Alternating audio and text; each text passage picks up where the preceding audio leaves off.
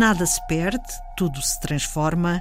A ideia que alicerça o trabalho do Centro para a Valorização de Resíduos, o CVR, situado no campus da Universidade do Minho, que há 18 anos se dedica à investigação, análise científica e aplicação de soluções inovadoras para problemas ambientais e energéticos resultantes das sobras de operações industriais.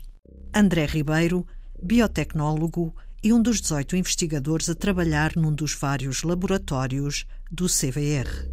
A função basilar é prestar serviços de consultoria científica a empresas e a municípios. Eh, portanto, nós costumamos eh, dizer que fazemos investigação aplicada, ou seja, partimos dos pressupostos que são identificados a nível académico e aplicamos à realidade das empresas e as pequenas e médias empresas que têm, obviamente, realidades muito distintas. Portanto, o que nós fazemos é basicamente a ponte entre a universidade, entre o conhecimento adquirido na universidade e as empresas e tentamos fechar uh, o, o, espaço, o gap que existe entre estes dois organismos, que é fazer investigação aplicada com os problemas concretos que as empresas têm. Normalmente as empresas contactam-nos com problemas ambientais, não só resíduos, mas também problemas ambientais de outra ordem, como a, a questão de, de, águas residuais, a questão das emissões gasosas, a, a questão de, dos solos contaminados, têm que ser uh, mitigados ou resolvidos. E nós, uh, dentro uh, do, dos nossos serviços, ou serviços de consultoria eh, técnico-científica ou através do desenvolvimento de projetos de investigação, tentamos então eh, resolver esses problemas. Eu ressalvo aqui apenas uma questão. Obviamente, como temos esta ligação umbilical com, a, com o ensino académico, neste caso com a Universidade do Minho, conseguimos também ter este espectro depois da, da componente mais, eh, mais académica e mais teórica sobre determinados processos. E a nossa linha de investigação centra-se neste sentido, que é como eu disse, investigação aplicada. Por isso, quase todos os projetos que desenvolvemos tentamos fazer a uma escala, eh, tentamos fugir da escala laboratorial e passar para uma escala piloto, que é uma escala intermédia antes de desenvolver uma solução à escala industrial. O Centro para a Valorização de Resíduos trabalha com materiais de construção civil, metais, sais metálicos, subprodutos animais, entre outros. Neste momento estão em curso vários projetos. André Ribeiro dá dois exemplos. Destacaria em primeiro este, o projeto Eco Sustainable Rail. É um projeto de copromoção, portanto tem várias entidades, o CBR é uma delas, o promotor líder é uma empresa que se chama Extroplast, uh, os outros promotores uh, são o PIEP, uh, são o PIEP e temos apoio ainda da Infraestruturas de Portugal e estamos a desenvolver uma travessa de caminho de ferro ecossustentável. Ecossustentável porquê? Porque eh, exatamente advém da valorização de plásticos mistos.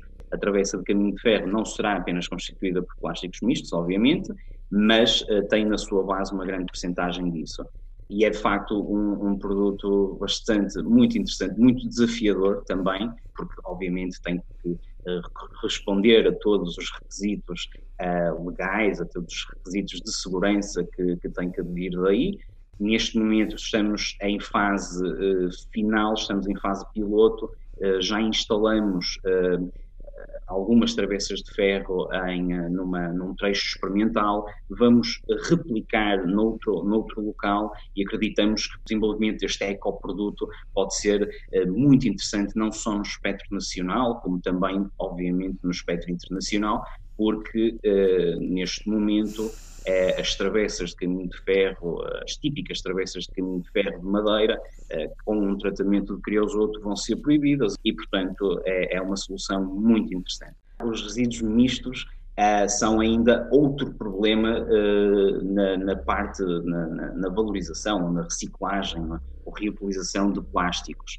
O, os plásticos típicos se forem monoplástico ou monopolímero, são muito fáceis de reciclar, são, são relativamente fáceis de reciclar e com percentagens muito altas de, de, de, com taxas muito altas de reciclagem. O problema eh, está exatamente nos plásticos mistos. Os plásticos mistos são aqueles que são produzidos uh, maioritariamente uh, nos resíduos urbanos, ou seja, são o refúgio, basicamente, das, das centrais de tratamento mecânico e biológico. E, uh, por, por, isso, uh, são plásticos que têm taxas de contaminação muito elevadas e que, a nível industrial, uh, não são aplicáveis. E, e portanto, é, é, é, muito interessante porque estamos a devolver estamos a, aumentar a vida destes, destes materiais, não é? estamos a aumentar a vida útil destes materiais, estamos a ir de encontro uh, aos conceitos de economia circular. Nós já, já vamos com esta, já temos esta linha de investigação, este, este consórcio há alguns anos e temos desenvolvido, um, temos desenvolvido uh, esta aplicação obviamente começamos com a, em laboratório, mas depois passamos para o desenvolvimento de, das, das travessas de caminho de ferro como elas o são, uh, normais.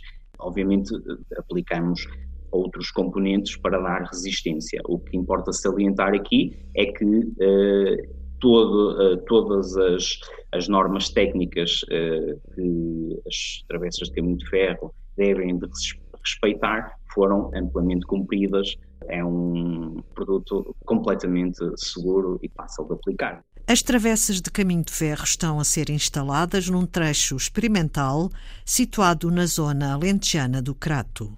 Estamos a desenvolver um projeto que se chama U2S Coffee para a extração de cafeína a partir de um subproduto que é formado na, na, produção do grão de café, do grão de café torrado, que é a pele de prata. A pele de prata basicamente é, é a planta não é, que sustenta o grão de café.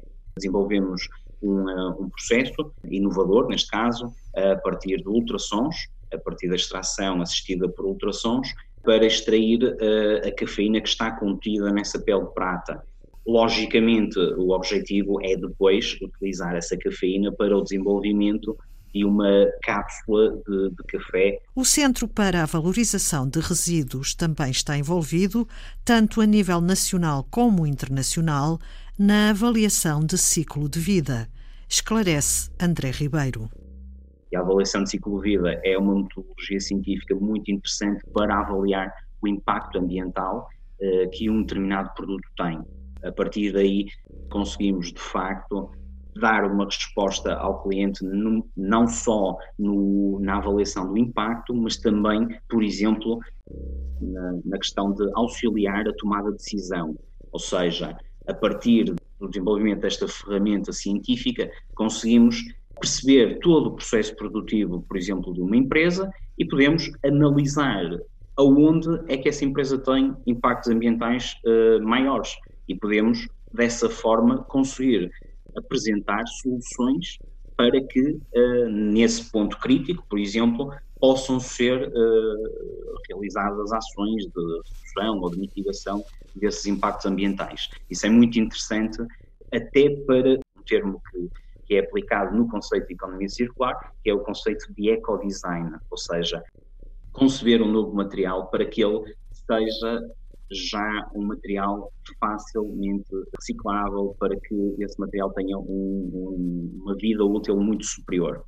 E é uma ferramenta muito interessante, não só também nisso, mas como em comunicação, por causa de, das, das eco-etiquetas, por exemplo, Sim. que é os, as brands que se pode dar a um produto, e é uma ferramenta que pode ser utilizada para isso e também nas declarações ambientais. Os laboratórios de caracterização de resíduos e de emissões gasosas do Centro para a Valorização de Resíduos, acreditados pelo IPAC, prestam este serviço a empresas que necessitem destas avaliações.